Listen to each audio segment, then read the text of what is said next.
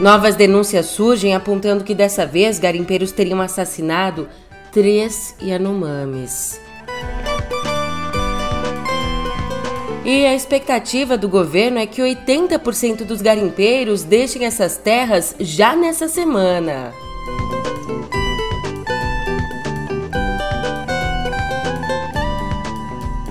Por fim, mas não menos importante, os terremotos que atingiram a Turquia e a Síria, deixando mais de 4 mil mortos.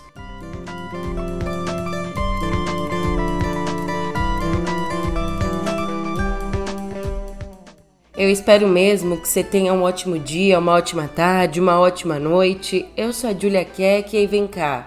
Como é que você tá, hein? Nessa terça, dia 7, as notícias estão bem pesadas. E já que sou eu que tenho que te contar todas elas, vamos então ao que interessa, no pé do ouvido.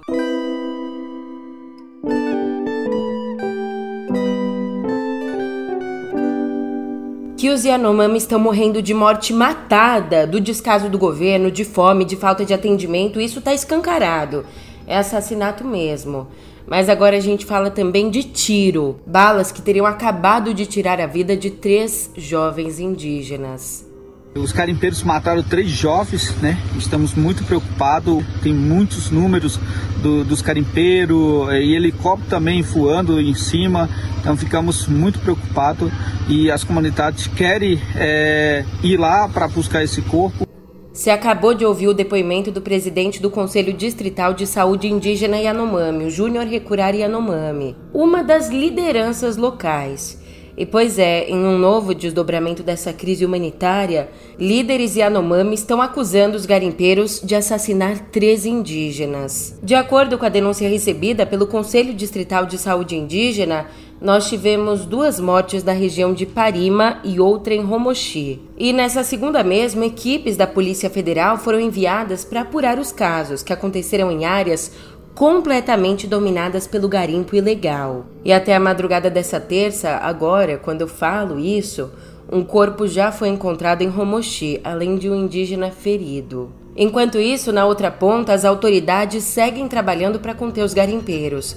Então, ontem, o ministro da Justiça e Segurança Pública, o Flávio Dino, disse que o governo federal espera que 80% dos garimpeiros saiam das terras Yanomamis ainda essa semana. Segundo ele, existe um fluxo da retirada do local na casa dos milhares. É, o número com o qual nós sempre trabalhamos foi em torno de 15 mil pessoas ilegalmente no território Yanomami. Esse fluxo que de saída está ocorrendo na casa dos milhares, há um monitoramento sim deste, deste fluxo de saída. A nossa previsão é, é de que esse fluxo aumente nos próximos dias ou seja, que mais pessoas saiam ainda, e nós estamos na expectativa que, quando do início das ações policiais coercitivas, é, nós já tenhamos pelo menos 80% desse contingente de 15 mil pessoas que saíram do território Yanomami desde a semana passada e ao longo desta semana. Ainda, Dino deixou bem claro que não vai dar apoio aéreo para a saída dos invasores, como pediu o governador de Roraima, o Antônio Denário. Você acredita nisso? Também o governo Lula pretende começar nessa semana uma mega operação com mais de 500 agentes de diferentes forças de segurança para expulsar mais de 20 mil garimpeiros do território. Mas antes disso, as autoridades querem e devem continuar tentando fazer com que os invasores saiam por falta de insumos para o trabalho ilegal, como falta de comida e falta de combustível. Ou seja, eles querem primeiro tentar tirá-los dali sem usar força. Mas essa vai ser uma missão e tanto, porque o garimpo ilegal encontrou meios de se perpetuar ali. Pra você ter uma ideia, segundo a Polícia Federal de Roraima, os garimpeiros usam mais ou menos 77 pistas clandestinas em várias fazendas próximas ao território Yanomami. Você não entendeu errado não, o número de voos era tão, mas tão grande que os grupos criminosos montaram uma rede de pistas ali na região. É claro que uma atividade assim passa longe de ser amadora, ou seja, tem muito, mas muito mais gente envolvida. Além dos fazendeiros, Agentes políticos, servidores públicos e empresários estão envolvidos diretamente nesse crime. Não é modo de falar, não. Um dos donos dos aviões usados no garimpo ilegal, por exemplo. Só um exemplo aqui para você.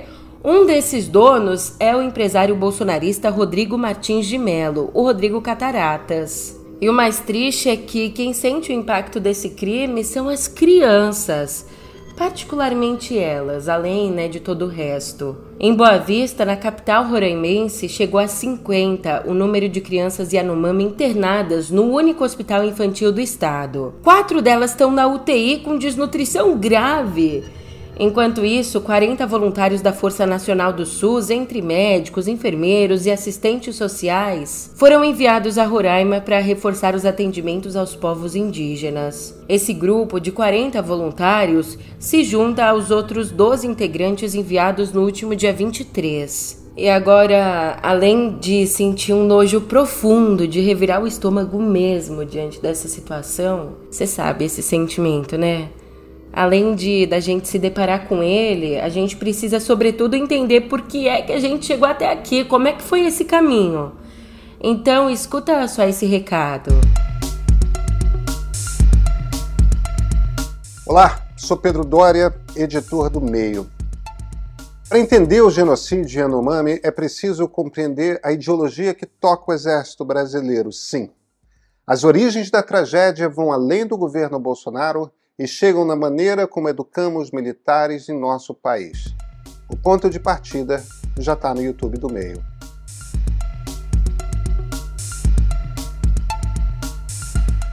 É, infelizmente as tragédias continuam, só que dessa vez fora do país. Na madrugada de ontem, mais de 4.300 pessoas morreram no terremoto de magnitude 7,8 num território que abrange a Turquia e a Síria. De acordo com a autoridade turca, foram confirmadas mais de 2.900 mortes no país, enquanto o governo de Damasco contou a morte de outros mais de 1.400 sírios. E esse número deve aumentar muito. Provavelmente até a hora que você escutar esse podcast, o número já deve ser maior porque a gente também teve os feridos. Mais de 15.834 turcos e 3.500 sírios ficaram feridos. E para te dar um paralelo aqui para você conseguir imaginar a força do tremor, Segundo o técnico em sismologia do Centro de Sismologia da USP, José Roberto Barbora, a quantidade de energia liberada no primeiro, no primeiro tremor ela equivale ao impacto de algo entre 160 e 180 bombas atômicas que atingiram Hiroshima em 1945, durante a Segunda Guerra. Mas voltando ao presente, porque eu disse com relação ao primeiro tremor?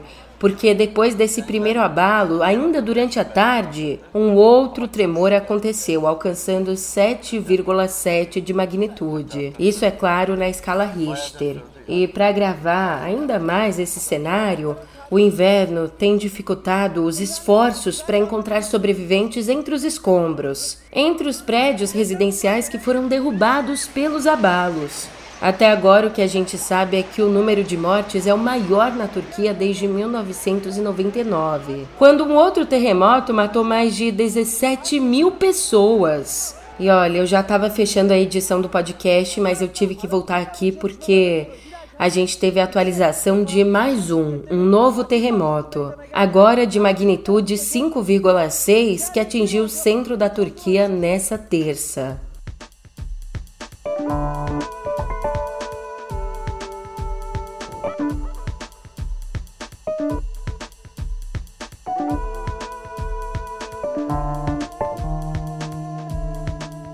Aqui em política, você fica sabendo que a defesa do Anderson Torres, o ex-ministro da Justiça e ex-secretário de Segurança do Distrito Federal, ontem a defesa pediu ao Supremo o relaxamento da prisão dele, decretada por suspeita de leniência com os atos terroristas do dia 8 de janeiro. No pedido, os advogados alegam que os militares do GSI não agiram para impedir os ataques e que o então comandante do Exército, Júlio César de Arruda, na ocasião ali impediu a retirada de um acampamento golpista em frente ao QG da instituição. E esse, inclusive, como aponta a defesa, foi um dos motivos que levaram o presidente Lula a substituir o Arruda. Ou seja, o que, que eles fizeram? Colocaram também no dos outros.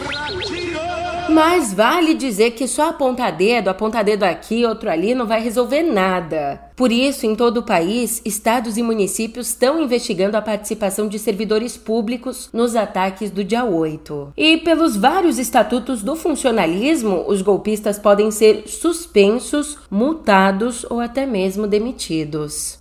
Enquanto isso, o ministro do Supremo, senhor Alexandre de Moraes, autorizou ontem o desbloqueio das redes sociais da deputada bolsonarista Carla Zambelli. Ela teve os perfis bloqueados ainda em novembro do ano passado por disseminar informações falsas sobre o processo eleitoral, incentivando inclusive todos os discursos golpistas. E ela tá voltando, mas tá voltando com uma condição Moraes estabeleceu uma multa diária de 20 mil reais caso ela volte a publicar fake news. Ai, mamãe, segura 10 mil! Vezes 2. Ai, mamãe, segura 10 mil! Já o pai do bolsonarismo, você tava com saudade dele? Não. Tá sumido, né?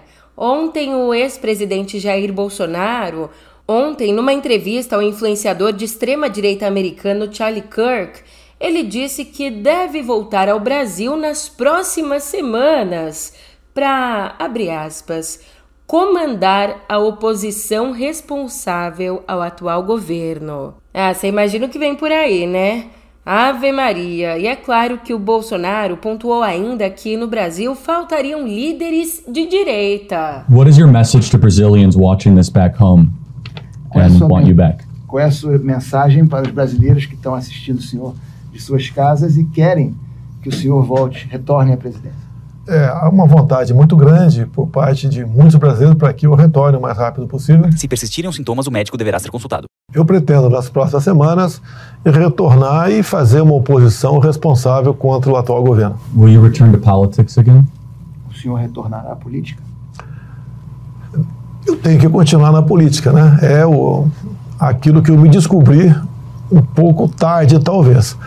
Mas, por ausência né, de liderança de direita no Brasil, eu me vejo na obrigação de coordenar essas novas lideranças que têm surgido para que o Brasil não mergulhe de vez no socialismo ou no comunismo. Ai, que bonitinho! Ele quer voltar a usar o sistema para corroer o sistema por dentro. Ai, ai.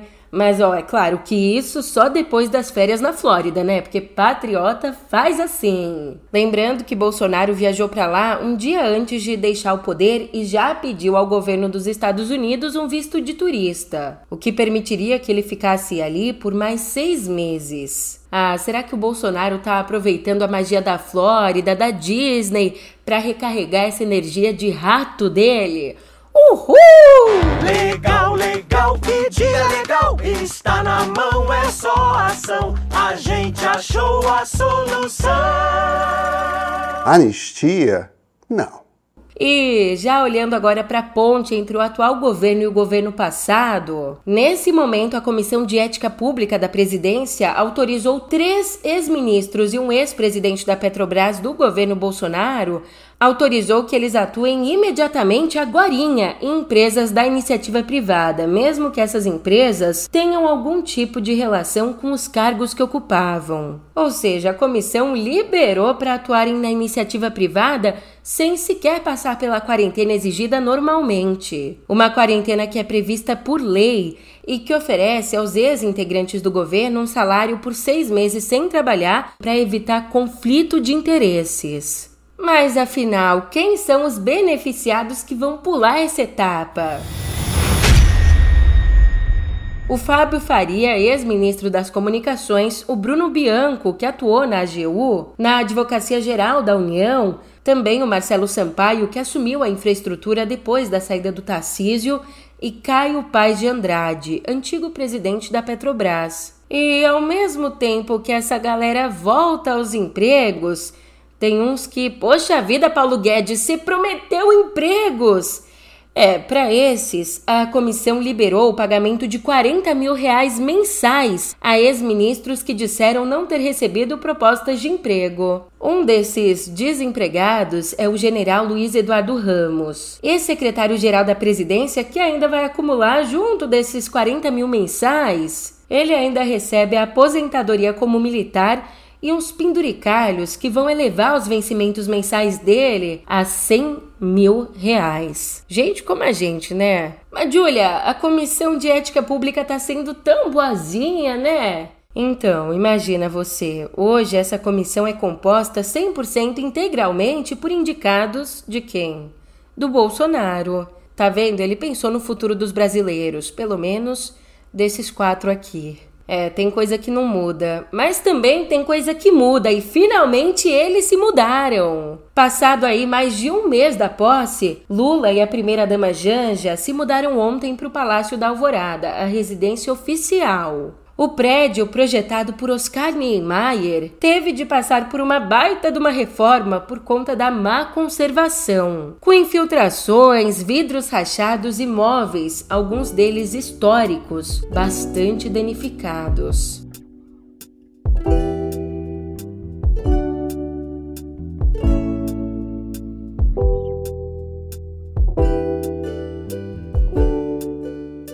Eles ficaram envolvidos até demais, porque fair play é a palavra que foi banida em seis continentes pelos fãs da Anitta, pelo visto, né?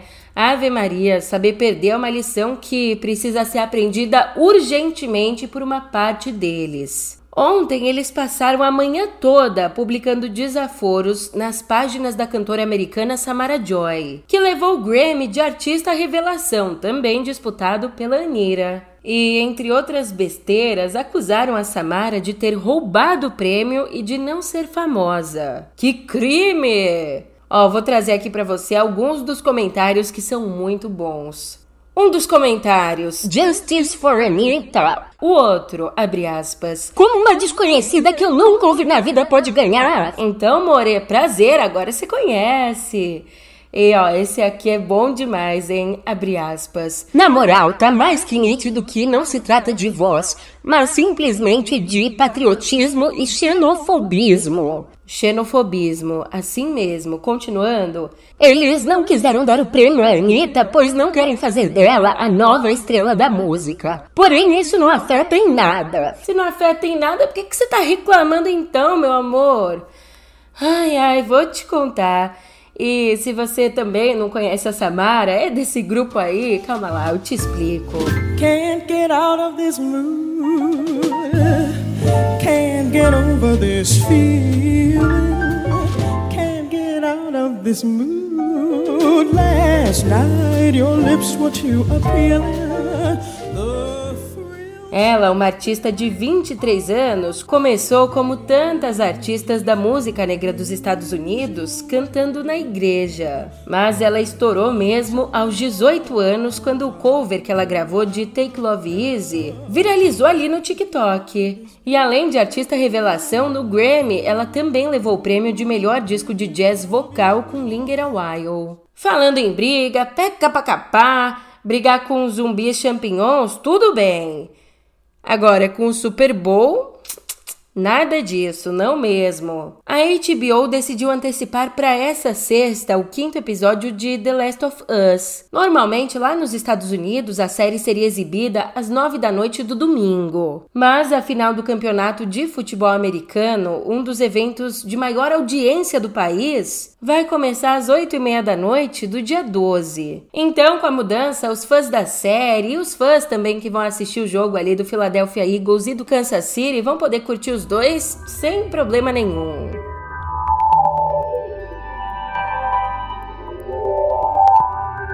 Acorda que agora tá na hora da gente falar sobre futuro, cotidiano digital. Não é que o Google realmente anunciou uma concorrente ao Chat GPT? A nova aposta da empresa é o Bard, um robô conversador que usa a inteligência artificial no principal produto da Google, nas buscas. Como eu disse, a novidade vem para bater de frente com o popular Chat GPT da OpenAI e deve estar já disponível para testes nas próximas semanas. Inclusive, a empresa conta com feedbacks externos e testes internos para incrementar a ferramenta. E assim como o Chat GPT, o Bard também é treinado com informações da internet. Aliás, ferramentas de inteligência artificial seguem sendo acusadas de uso indevido de textos e imagens para serem treinadas. Dessa vez, o Gary Images entrou com uma ação contra a Stability AI, acusando a empresa de usar mais de 12 milhões de fotos da plataforma deles para treinar a inteligência artificial. Situação complicada, bem complicada. E Situação complicada também na Dell, ou melhor, na vida dos empregados da Dell, porque a empresa anunciou que vai cortar mais ou menos 6.650 empregos, o que equivale a 5% da força de trabalho global dela. Isso enquanto a fabricante de PCs enfrenta um momento tenso, lida com a queda na demanda e se prepara para um cenário de incerteza econômica. Ufa, falando em situação complicada, também por aqui tem uma porque eu vou me despedindo e sempre é complicada essa hora. Mas você sabe, já já a gente se vê por aqui. Até mais!